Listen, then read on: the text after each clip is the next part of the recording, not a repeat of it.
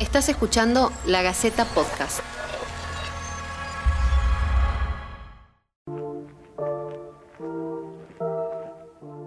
Bueno, de a poquito Tucumán, el país y el mundo van recuperando la normalidad, se van abriendo los bares, se van abriendo los gimnasios, eh, se van abriendo los clubes, todo va recuperando un poquito, de a poquito el, el ritmo normal. Sin embargo, hay otras actividades que tienen que seguir esperando su turno, como es el caso de, bueno, de uno de los, de los símbolos de la cultura tucumana, que es el rugby. Eh, por tratarse de un deporte de contacto, seguramente tendrá que esperar un poco más. Pero eh, bueno, ya desde esta semana se, se abrieron los clubes para que haya actividad física sin contacto y en grupos reducidos. Y ya este fin de semana también en Nueva Zelanda hubo actividad con público, estadio lleno. Así que eh, guardamos la esperanza de que antes de fin de año la familia pueda volver a los clubes de Tucumán. Bueno, mi nombre es Federico Espósito, esto es algo para contar. Y hoy tenemos de invitada a una persona que no tiene algo para contar, tiene mucho para contar. Se trata de Isabel Fontana Rosa, o simplemente llamada Isa, que es una de las marcas registradas del rugby tucumano y una de las figuras más importantes de la rama femenina, no solo de Tucumán, sino también mm, del país, porque su trayectoria no se limita solo a Cardenales, club con el que ganó todo, sino también seleccionado eh, provincial y también a las Pumas. Y al rugby francés. Así que bueno, si nos ponemos a desglosar su currículum, podemos estar un bloque entero. Así que directamente paso a saludar a nuestra primera invitada. Isa, ¿cómo estás? Hola Fede, ¿cómo estás? Muy, muy contenta de, de estar aquí en esta nueva experiencia. Primera vez que grabas un podcast, imagino. Sí, sí, totalmente. ¿Sos de escuchar podcast? Eh, no, he escuchado un par.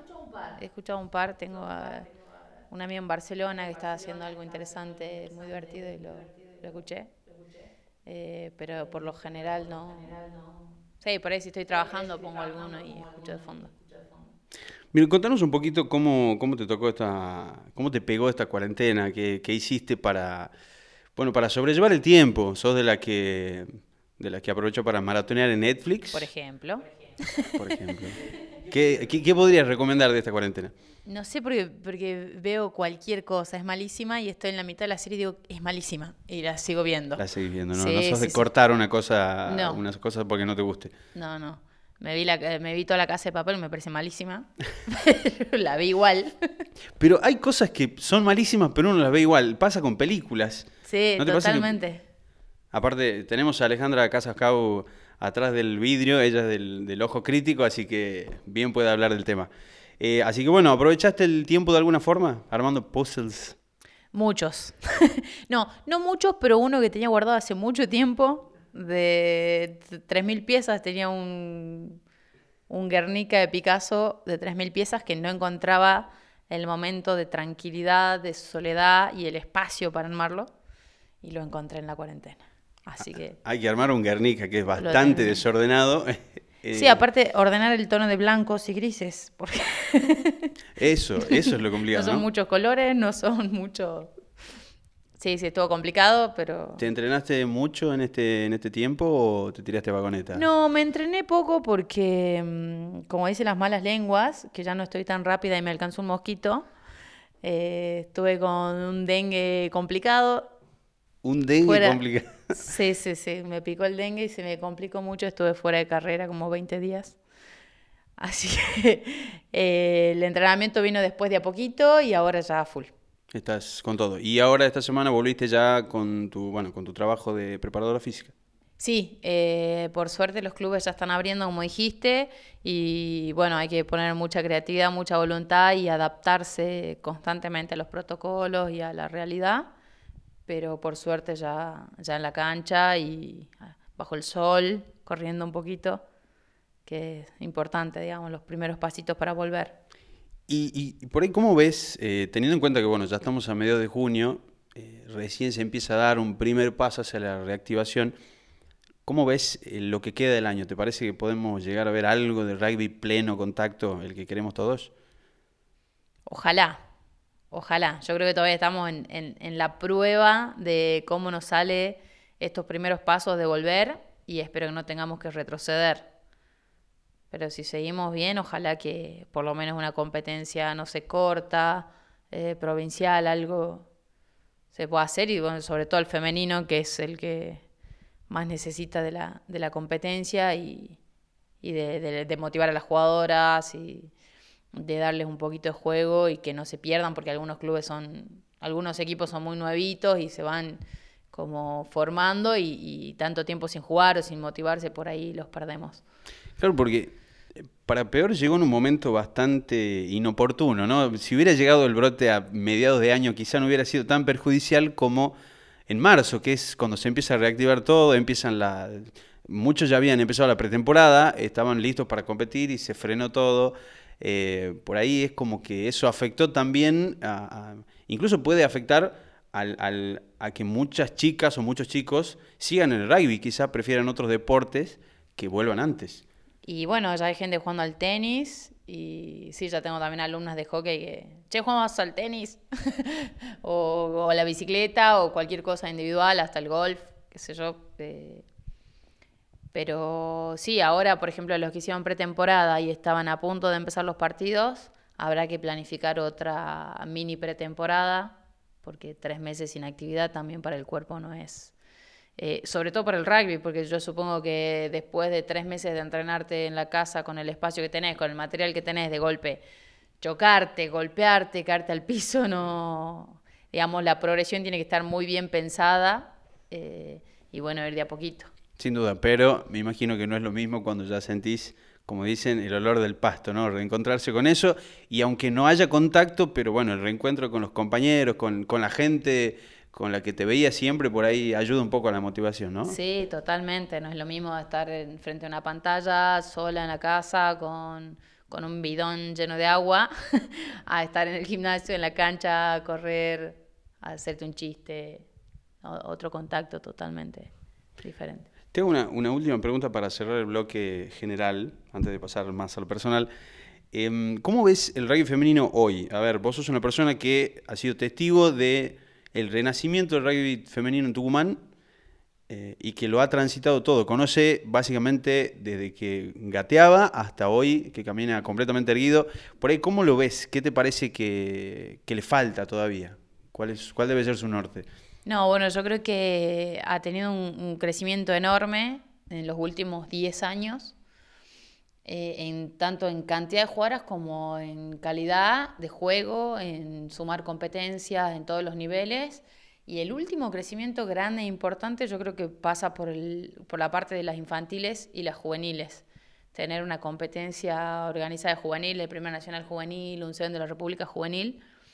Em, pero bueno, lo que es... Eh, lo que es mayores y la competencia de mayores, eh, sí creo que está en una meseta que es lógica, me imagino, en cualquier proceso de crecimiento, este, y que hay que apostar mucho más, y hay que trabajar mucho más eh, para llegar a jugar un, rugby de 15, que creo que nos quedamos, nos quedamos lejos de Colombia y Brasil en, en lo que era la clasificación para, para Nueva Zelanda 2021. Eh, no, no, se nos pasó el tren ahí y creo que estamos lejos todavía, que tenemos que trabajar muchísimo para, para en un par de años poder, poder este, llegar a alguna de esas competencias. Si, nos, si pensábamos en cuatro años en un Mundial 2025, quizá no clasificar a un Mundial, pero sí empezar esas competencias a nivel de la región o, o internas de, de rugby de 15, ¿no? Voy a aprovechar para sacarme una duda que creo que no soy el único que la tiene. El pueblo quiere saber, ¿cuál es tu relación con el negro Fontana Rosa? Por favor, decime. No me preguntó nunca. no, no recuerdo. ¿Tenés alguna relación? El negro y mi papá son primos hermanos. Qué honor. Sí. Mi abuelo era hincha de Ñuls. Apa, eh, una, deshonra, una deshonra para el negro que es... Y mi tío abuelo ver todo el papá del negro, obviamente de Rosario Central. ¿Y a vos te, pega de alguna forma esa, digamos, eso de ser eh, de alguna manera pariente, aunque sea lejana, de un, de un, ícono de, la literatura argentina? No, eh, me gusta. Eh, me gusta lo que hacía. Sí. En otra época. Creo que, creo que lo lees un poco hoy. Sí, queda un poco y hay un poco, No, no, no. Hay un poco de, homofobia, hay un poco de machismo. Eh, pero bueno, yo lo contextualizo en su época, más Sí. que nada. Eh, lo que escribe de fútbol eh, lo puedo aplicar a cualquier deporte y lo puedo hacer muy personal también. Claro. Lo- lo- me identifico con un montón de cosas que leo de, de Fontana Rosa del fútbol o de, o de los cuentos. Eh, y tengo más relación a través de eso que, que la que tuve realmente en, en vida del negro. Claro. Eh, después anécdotas, pero no, o sea, tener que otro tipo de, de, de sentimiento, depresión o lo que sea. No, me divierte. Cuando me preguntan, me divierte. Claro. Pero te, una- ha- te ha es- acompañado en, te ha acompañado en algunos viajes. ¿Puede ser? Claro, Sí. sí. sí, a veces venía el librito, hay alguna concentración, alguna lectura rápida. Eh, Mirá qué curioso realmente, ¿no? Que tenemos una, una pariente del negro Fontana Rosa acá, no mucha gente lo sabe. Pese a que Fontana Rosa no es un apellido tan común, eh, imagino italiano, ¿no? Por ahí, por ahí debe venir. Fontana Rosa, es, eh, Fontana Rosa es genovés. Bueno, entre los muchos hitos de tu carrera, eh, qué sé yo, suponete, haber sido, haber marcado el primer try de las Pumas en un circuito, creo en, At- en Atlanta En o en Houston, 2013. En Houston 2013. Está el de haber sido la primera jugadora tucumana de exportación, la primera que cruzó el charco y terminó en el rugby francés. Contanos un poquito de esa experiencia que no mucha gente la, la sabe. Eh, bueno, nada, tenía, tenía ganas de hacerlo, de probar el rugby, bueno, por un lado el rugby de 15, eh, por otro lado salir a los circuitos, enfrentarte a otros países y decir, bueno, a ver, averigüemos a dónde está la diferencia o cómo es eh, su rugby día a día, eh, como para, para aprender un poco dónde tenemos que trabajar acá. Y bueno, Francia me, atraía mucho. Y bueno, empecé a buscar la oportunidad y encontré un club que estaba interesado, que me, me- proponía colaborarme en un montón de, de aspectos. Eh, y bueno, me fui. La verdad que no me arrepiento para nada, le pegué. Fui, no, no- ah, creo que había hecho un curso de dos meses de francés, no hablaba nada, eh, no sabía tomarme un tren y, y llevaba una valija gigante para viajar después 300 kilómetros, no sé, una locura. Eh, y la verdad que le pegué, la verdad que me fue muy bien. Era así como mucha incertidumbre y me encontré con un club divino, con gente espectacular que me recibieron de la mejor manera, eh, con uno, no sé si el segundo o el tercer mejor torneo del mundo para jugar, eh, con, con los mejores equipos también de ese torneo y nada, totalmente este, feliz y totalmente agradecida y, y productiva la experiencia para mí. Y lo difícil, porque es difícil estar lejos. No sé si sos una persona tan, por ahí, tan apegada al- al- al- a la tucumanidad o no sé, a la familia, no sé si será así o no, pero ¿qué fue lo, lo- lo complicado, lo más complicado de estar en Francia, tan lejos? Sí, sí, era difícil. eh, era difícil salir de Tucumán y, y estar en un lugar de constante lluvia con 10 grados bajo cero. Eh, entrenar de medio scrum con los dedos congelados. Claro. Así que la pelota, no sabes si la tenés la pelota en la mano o no. ¿Había jugado ya de medio cramante o no? Jamás en mi vida. Claro. Fue de cualquier cosa me- menos de medio scrum. Sí. Y llegué el club, llegué a jugar de fullback y bueno, por una situación del club eh, necesitaban medio scrum y, y me adapté. que era un poco, bueno, cualquier cosa que, en cualquier puesto que hubiera jugado, me hubiera tenido que adaptar al, bueno, al 15. Lo hizo Imhoff en una final, ¿por qué no lo iba a hacer también Isa, Isa Fontana Rosa? De pasar de win a, a pasar a, a hacer, a hacer medio cram.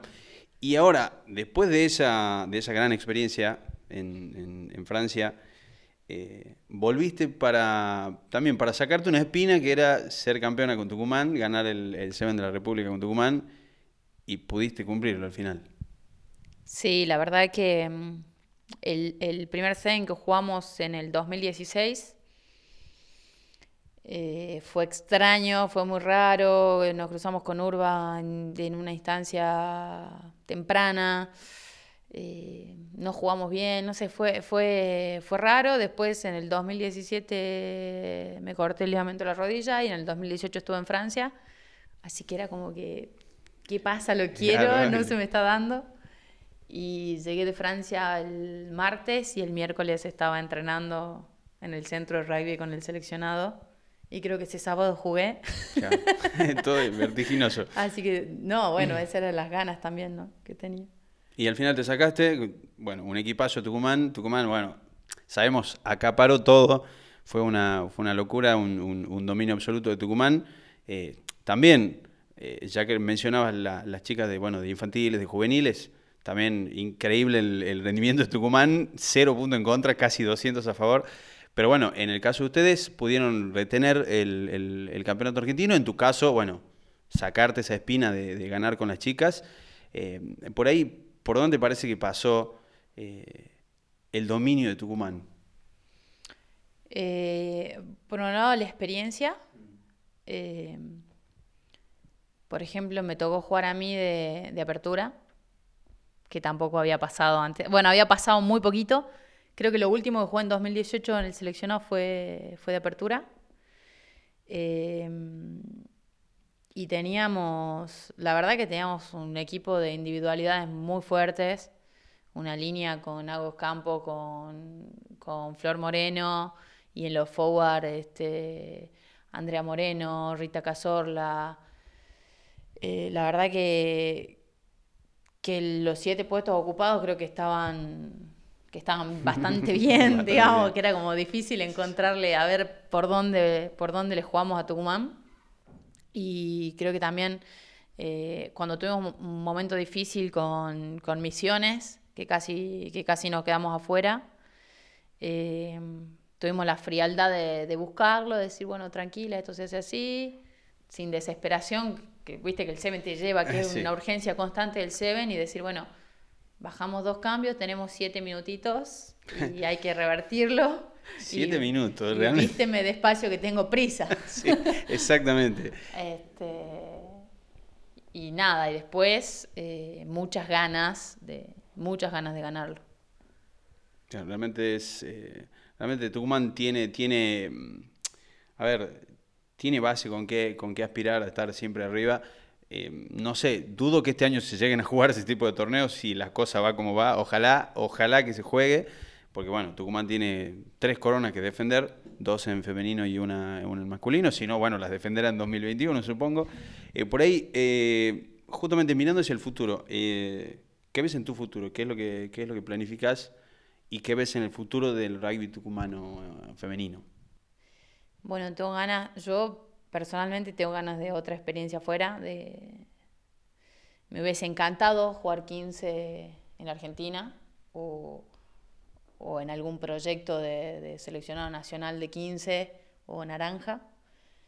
Eh, ojalá se dé en algún momento, creo que todavía me quedan un par de años de, de changüí. Eh, y después, eh, nada, Tucumán en juveniles ganó un argentino con un ingol en cero prácticamente. ¿O fue ingol Sí, en fue cero? en cero. Sí, fue Fue en serio. Bien. Y eso te da, te da muchísima expectativa positiva para el futuro. ¿no? Es decir, tenemos cantidad y calidad de jugadoras. En los últimos seleccionados nacionales también tenemos un gran número de jugadoras. Eso en cuanto a, a nivel de juego, ¿no? Y después creo que sí, que nos vamos organizando. También el año pasado logramos jugar un partido de 15 contra Córdoba. Eh, o sea, creo que, que siempre empujamos y pedimos un poquito más eh, para que el resto de las provincias nos acompañen o, para exigirle a las instituciones que correspondan, digamos, eh, estamos listas, estamos preparadas, tenemos ganas y es como una, una bola, una avalancha que se va haciendo cada vez más grande y que, y que empuja. Claro.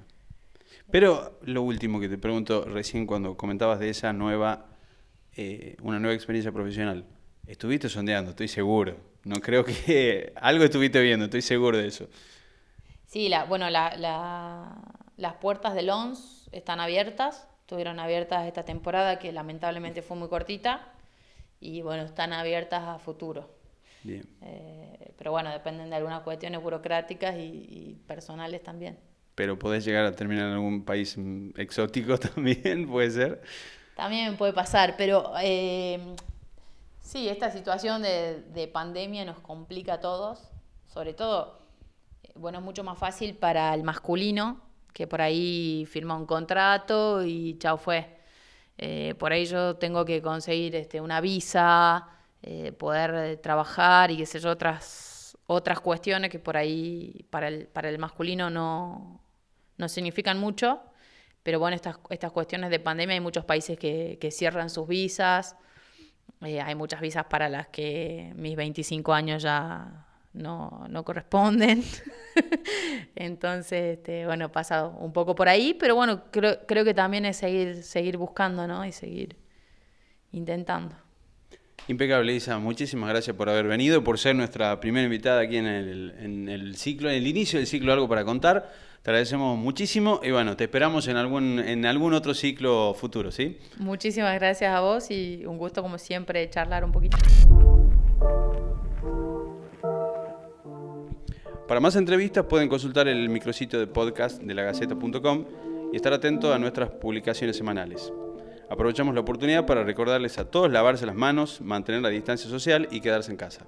Esto fue algo para contar. Esperamos que nos dejen sus comentarios para futuras ediciones.